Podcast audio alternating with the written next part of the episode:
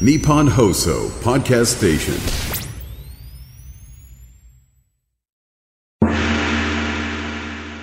山下智博のとにかく明るい中国山下智博的天天正能量中国。天天正能量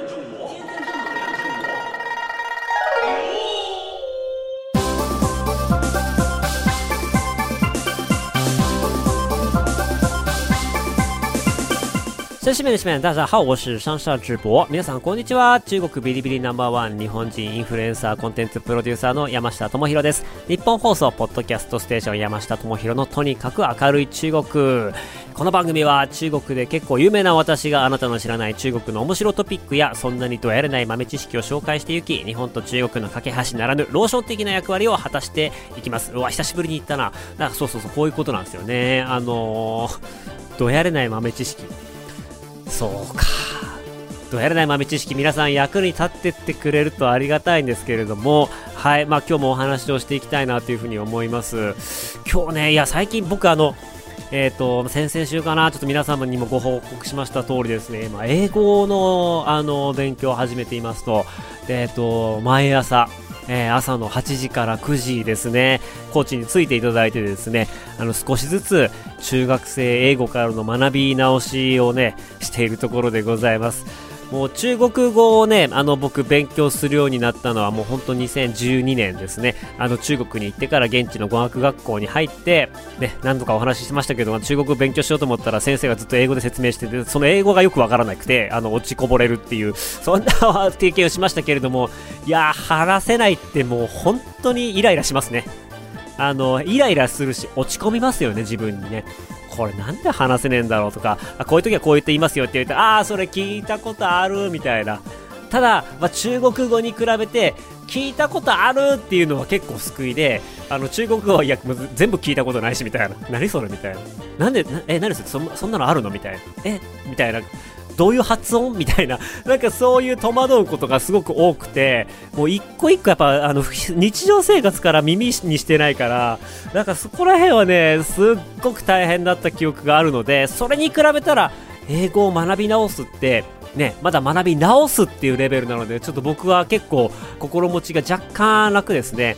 で、まあ、いろんな人とね、英語教育の話をしたりとかしてると、やっぱなんか、意外とあれなんですね。あの、日本の、あの、横文字カタカナ文化っていうのあるじゃないですか。このディールを、えーいついつまでに EXIT して、そこから、みたいな。あの、そういうようなところで、意外と英単語を使ってる分、意外とそのまま使えたりとか、するらしいんですよ。なので、みんな言う、曰く、ビジネス英語を、まあ、日常から横文字使ってる人は、結構ビジネス英語取得早いらしいですね。なので、もう横文字使って何なの？あの代理店みたいに調子こいてるやつみたいな感じになってるんですけど、あれ実は英語の練習になるんだって考え、あの、いうことが分かって、ゾッとしていますよ。もう散々バカにしてきましたからね、僕らはね。あのね、あのはいはい、日本語話せよ、日本人なんだから、みたいな。そんな感じだったんですけれども、いや実はね、それが英語の勉強になっているっていうような、なんかそんなね、嫌ことになりまして、まあちょっと僕も、ね、横文字たくさん使っていかなければいけないのかなというふうに思っています。僕の場合はね、でもね、あれなんですよ、こう、英語で喋ろうと思った時に頭にふって浮かんでくる言葉がね、中国語なんですよ。なんか、経験、私は経験を積むみたいな感じの英語を作ろうとしたときに、あの、真っ先に経験の中国語が出てくるんですよね。经验とか出てきて、あ、違う違う違う違う、ななんだっけ、あ、あー、 experience みたいな。この時差が本当に嫌なんですよね。なんか、やるしかないんですけれども、いや、なんでこんな話をしたかというとですね、あの、先週末に、えっ、と、HSK っていう、ま、汉语水平考试っていう、あの、中国語検定の、あの、試験が、えっ、と、日本でも行われているんですけれども、今ですね、1級、2級、3級、4級、5級、6級までなってるんですけど、6級が一番難しいんですよね。で、まあ、その、えっ、と、HSK の試験会場が、えっ、と、まあ西巣鴨にあった大正大学っていうところで、あの、あ先週あったんですけれども、えっ、と、今、あの、HSK 就職セミナーっていうのを同時に開催しておりまして、試験のある日の前日だったりとか、試験終わった後のタイミングで、会場とはまた別に、えーホールがあって、で、そこのホールでですね、あの、就職セミナーっていうのをやっていますと。で、そこに、えっ、と、うちもですね、株式会社ぬるぬるとして出展しまして、で、みんなにですね、あの、バイリンガルになると、こういう面白いお仕事ができるんですよ、っていうようなお話を、えっ、と、若い人たちにしてきました。なかなかね、あの、日本での知名度とかは、あのね、そこまでないので、結構その、2択を攻められたんですよね。あのー、結構でっかいホールがあって、200人、300人ぐらい入るホールがあるんで、えー、そこでお話ししてもらうこともできますし、1階の、いわゆるこう、ホールになっている、まあ、外と、えっ、ー、と、繋がっているホールで、まあ、50人ぐらいの席数で、まあ、特設会場ってわけじゃないんですけれども、まあ、快適な設備でそこでお話ししていただくこともできますけれども、山下さんどちらがいいですか？みたいなこと言われて、もうそこはね、迷わず、あ、じゃあ、あの、50人の方で、みたいな、ちっちゃい方でっていう感じで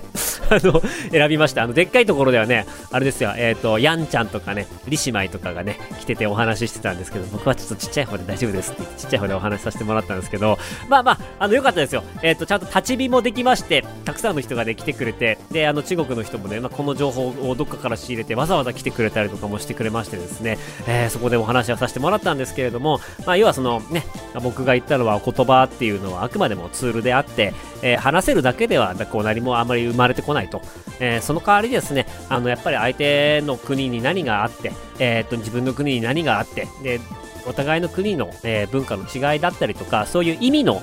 通訳意味の上で文化の上でのバイリンガルにならないともう仕事でも使えないしコミュニケーションでも使えないから、まあ、できるだけ言葉は使って、どんどんツールなのでたくさん使って、いろんな人とお話しして、いろんなカルチャー吸収していきましょうねと。で、そういうところができるようになっていくと、例えば誰かを助けることができるようになります。で、うちの場合だったら、タレントさんが中国進出したいっていう時にお手伝いができたりとか、メーカーさんが中国進出しに行きたいっていう時に、あの、言葉が話せるだけではダメで、ちゃんとこういうものを中国にこうやって紹介しようと思ったら、こういうような言い方があるよねと。現地の文化でいうここのスペース空いてるからここにリーチしていったら数取れるよねっていうようなそういうことを、まあ、お互いの国でできるようになってようやくお金が稼げるようになるので、まあ、ここで語学勉強するだけにはとどまらずしっかりこう使えるようになりましょうで使えるためにはたくさん中国の人とコミュニケーションもすることもそうだしいっそ留学してしまうこともそうだし、まあ、実際そういうふうにお仕事の現場に入ってアルバイトとかインターンで、えー、通じてそこの、あのー、実際のいろんな社会課題だったりとかっていうものに向き合っていくっていう、まあ、そういうところで触れていくっていうのが大事だよみたいないな話をして、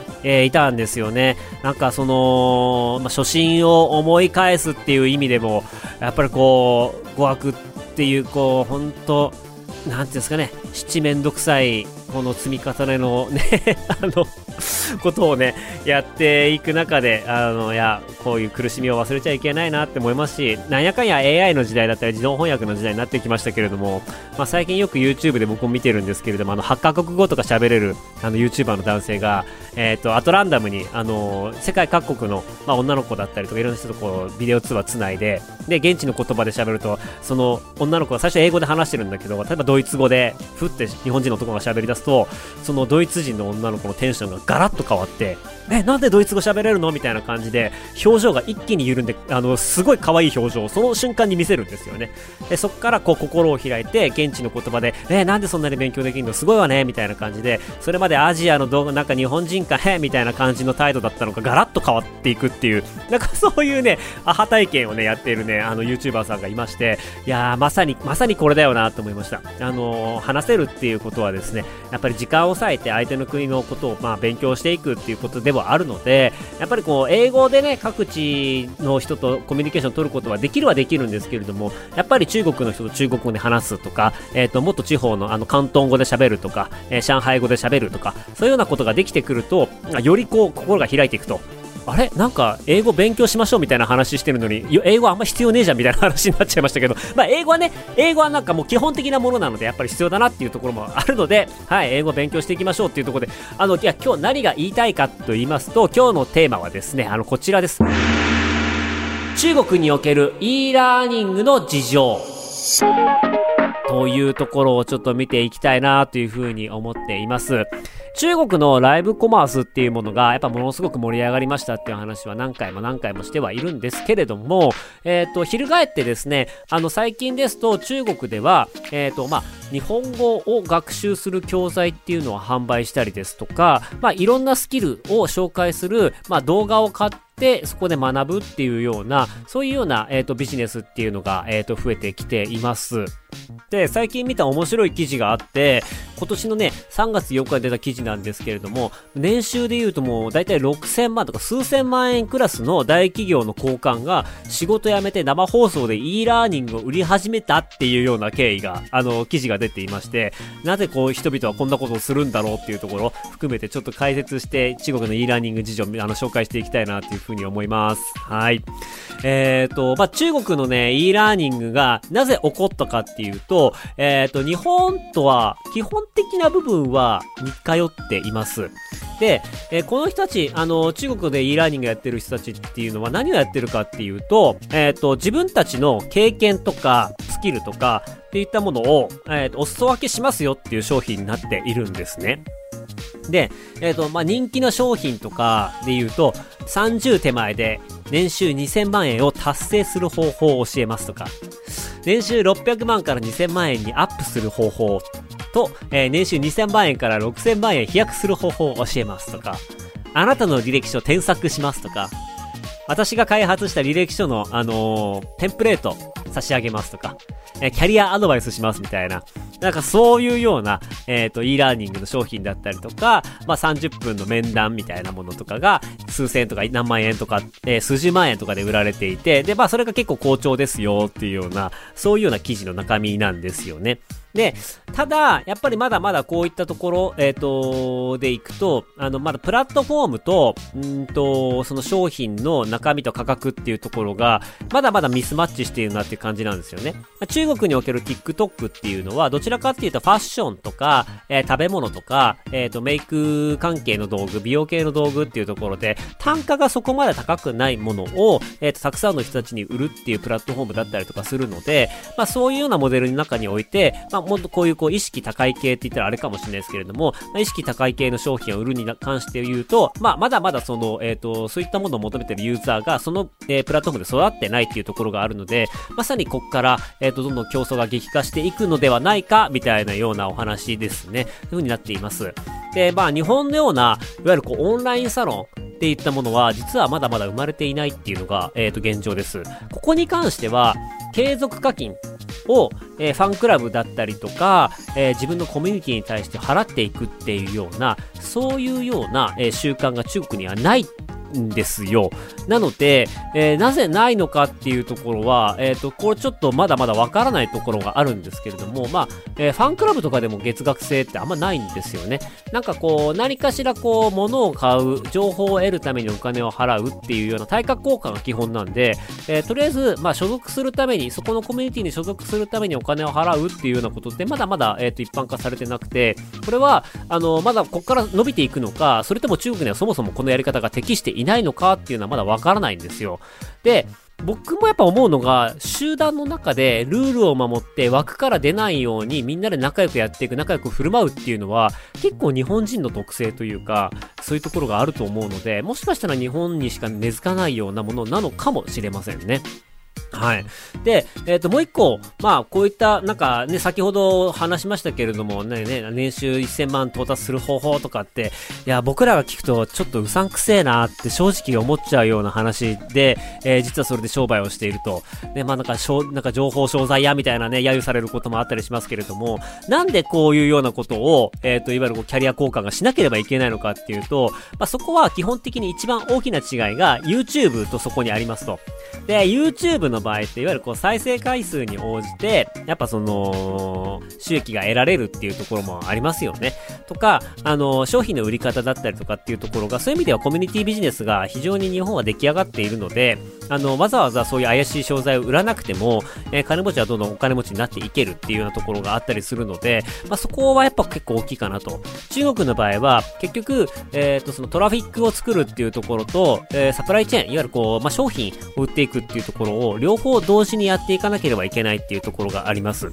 で、基本的に人っていうのは、まあ、片方しか持っていない場合が多かったりするので、そういった意味で言うと、売れるものがある人とは影響力がある人っていうのがタッグを組んで、そこがうまく噛み合えば、ね、ビジネスが大きくなっていきますよっていうようなところが、えー、一個あるんですよ。なので、まあ、こういった、えっ、ー、と、キャリア効果の人たちが今課題としているのは、自分たちにしかない経験とか、自分たちしか知らない情報とか、まあ、例えば中国で有名な起業家の裏の顔だったりとか、いわゆるね、あの、今 YouTube とかでも賑わしているような、そういうようなお話。えー、例えばそうですね、あの、まあ、高橋洋一さんが、えー、政府の内部の話をしてくれたりとか、あと、元代表選手の井川さんが、政界の話とか、業界の話をしてくれたりとか、みたいなのを、まあ、YouTube のおかげで、えっ、ー、と、僕らは無料で見ることができるわけなんですけれども、中国においては、じゃあ何を無料で出して、何を、あの、いわゆるこう有料で出すかっていうところが、結構やっぱ難しいんですよね。で、人気を獲得しなきゃないので、割とたくさんサービスしなきゃないですし、で、そういったこう、コミュニティを作っていくと、やっぱり新規の流入も必要に、非常に必要なので、両方頑張んなきゃないみたいなところがあるので、結構そこがね、えー、やっぱこう、設計する中で難しいっていうのが正直ありますと。はい。で、まあそんな中で、あの、やっていかなきゃないので、基本的には結論としては年収6000万の、えー、大企業の、まあ、いわゆるキャリアの人たちが、えー、生放送で自分の経験とか売り始めても、まあ、そこまでは至ってないっていうところが、えー、今現状ではあるということが、まあ、このレポートの結論でした。まあ、でもこういったことをやり始めた背景としては、やっぱりその自分でビジネスをやりたいっていうところだったりとか、あとは、なんかいろんなこう企業とかにあの所属していると、まあ、給料は高いんだけれども、その分、あの、何千万円相当のストックオプションを毎回もらってますみたいな、毎年もらってますみたいな、そういうような人たちが多いみたいなんですけれども、そうなってくると、まあ、最近の、あの、不景気でストックオプションの価値がガクンと下がってしまったみたいなことも、まあ、あの、あ、このままではやばいと思っている原因の一つっていうような話も出ていました。はい。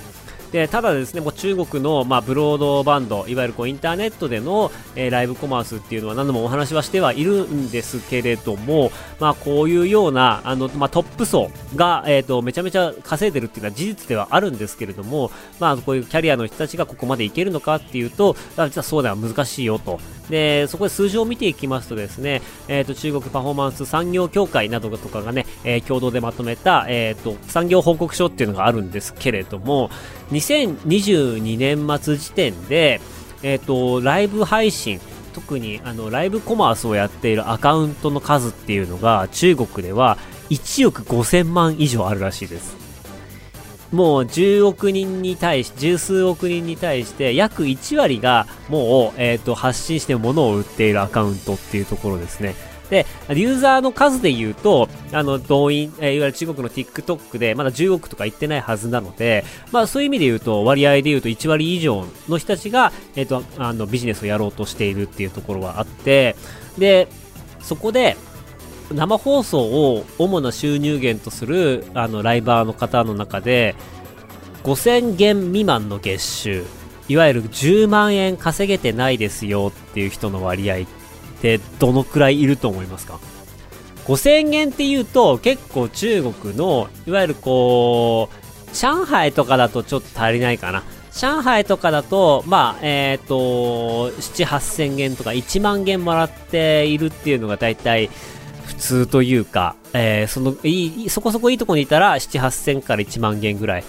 ですね。でそれの半分、日本で言うと、まあそうですね、日本で言ってもやっぱそっか、大体、えっ、と、10万円以下、1ヶ月で7、8万円以下しか稼げてませんよっていうようなライバーさんの比率っていうのが、なんと100%のうちですよ。95.2%が5000元未満の収入だそうです。で、月収10万元以上、いわゆる、え、ー、と、まあ、200万円ですね。月収200万円儲かっている、もうキラキラしている生放送の、えっ、ー、と、キャスターっていうのが、実は0.4%しかいないっていう、そういうような事実があるみたいです。なので、先ほどお話しした年収6000万もらってますみたいな人とかはですね、あのー、もう黙って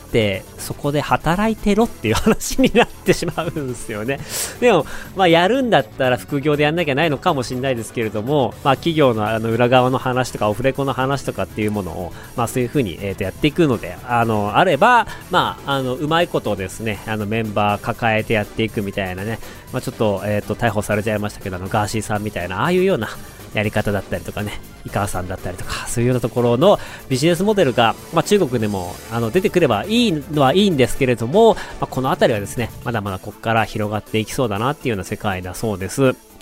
えっ、ー、と、中国ではですね、あの、本当に先ほどもお話ししましたけれども、まあ、トラフィックと商品同時に獲得していくのは非常に困難ですと。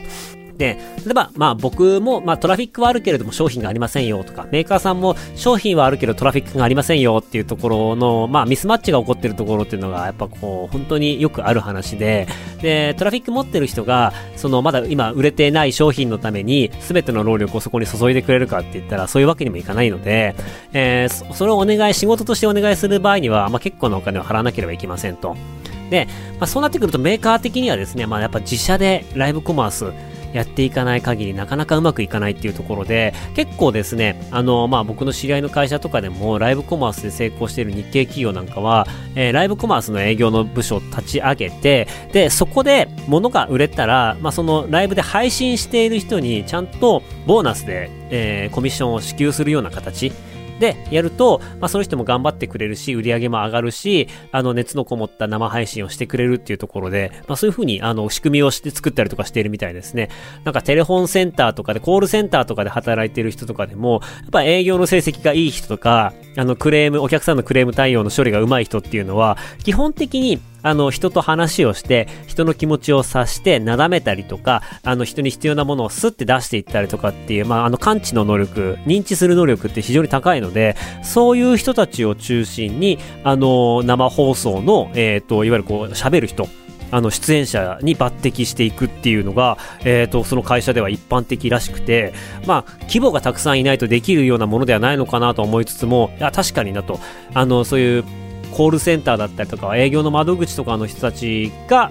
一番その生放送で必要なスキルを持っているんだなっていうふうに、まあ、僕もちょっとふっと実感して、まあ、の思い知ったというかそういうところがありましたので、まあ、もしですね、あのここから先ですね中国向けにライブコマースやるよみたいなところで言うと、まあ、結局、えー、っと95%が全然儲けていない人たちがライバーですと。で、皆さんのところに営業に来るライバーの95%がうまくいってないし、あの5%の儲かってる人は別に営業しなくても仕事が来るので、なんかそこって、えっ、ー、と、うまく、あの、儲かって、えー、いる人たち、で、効果たくさん出せる人に対、たちに仕事を振るっていう風に考えたら結構可能性として難しい話なんだろうなっていう風に思うんですよ。はい。で、なので、えー、やっぱりこう自社でやっていく、で、自社でやるためにはどうしていいかっていう、まあ、いわゆるこうコンサルみたいな人を雇いながら、自社の、えっ、ー、と、数値をどういう風に伸ばしていくかみたいな形でやっていったりした方が、あの、結構最終的には数字上がるんじゃないかなっていうふうにはちょっと思ったりとかする次第でございます。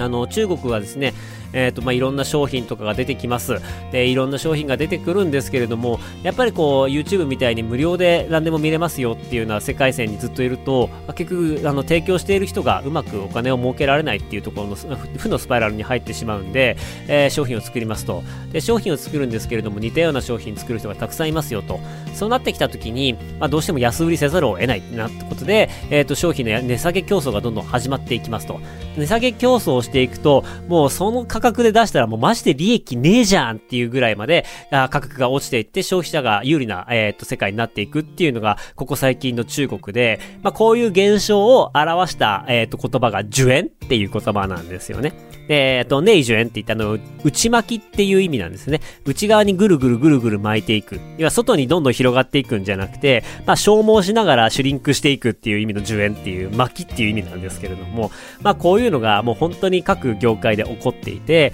えっと、先週お話した音楽業界なんかも、今はまだまだ音楽で、えっと、ブルーオーシャンで撮れるぞっていう人が、えー、いるような状態なんですけれども、おそらく2、3年経ったら、ここも競争激化しまくって、あの、主演になっていくだろうなと。なので中国はね、あの、青い海を見つけて、バーッと誰かが勝った瞬間にね、翌日には赤くなってるみたいな、そういうような、あの、スピード感で動いていくような、えー、場所です。で、そういった時には、やっぱり、あの、一瞬で稼げる IP とか一瞬で稼げる商品っていうのは、まあ、ブランド力が、まあ、あまりないものが結構多かったりして、ロジックとか仕組みでお金稼いでたりとかするので、まあ、そういったところの市場で、まあ、日本企業とか日本のタレントさんとかが活躍していこうと思ったらですね、美味しいところは、取っていくべきではあるんですけれども、まあ、美味しいところで理覚するために、えー、自分のキャラクターを壊したりとか、ポリシー崩してしまっては、あファンは離れていくので、やっぱちょっと、あの、日本と同じように、長く、息の長く、えっ、ー、と、自分のキャラクターっていうのを大事にして、まあ、あまりこう、景気に左右されないようなファンのネットワークを作っていくみたいなところを大事にしていかないと、結局今の中国のライブコマースもここ最近になって相当、まあ、不景気の影響まで落ち込んでるらしいですね。あのー、中国向けにライブコマースやってるところの人とかとちょっとお話をすると、いや正直最近はちょっときついと。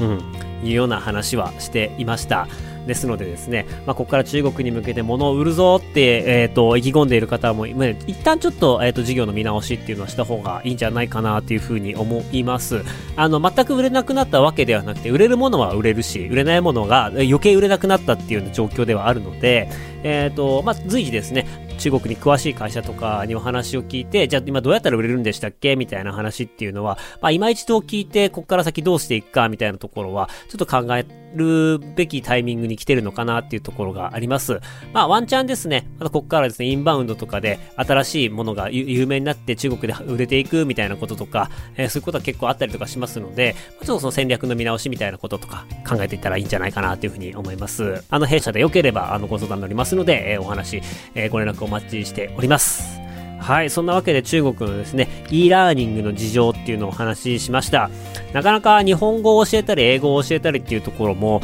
競争が激化しているっていうところはあるんですけれども、まあ、ここから先ですね、やろうと思ったら、やっぱちょっと単純な、えっ、ー、と、e ラーニングっていうよりかは、まあ、もうちょっと、えっ、ー、と、エンターテイメント風の e ラーニングにしていくとか、まあ、それこそ生放送で、えっ、ー、と、まあ、コミュニケーション取りながら教えていくみたいな、なんかそういうような新しい、えーと、場所、付加価値っていうのをどんどんつけてやっていくことで、まだまだ取りこぼしていない、取り切れていないところっていうのを取れていくような感じはしていますので、えー、ご参考にしていただければなというふうに思います。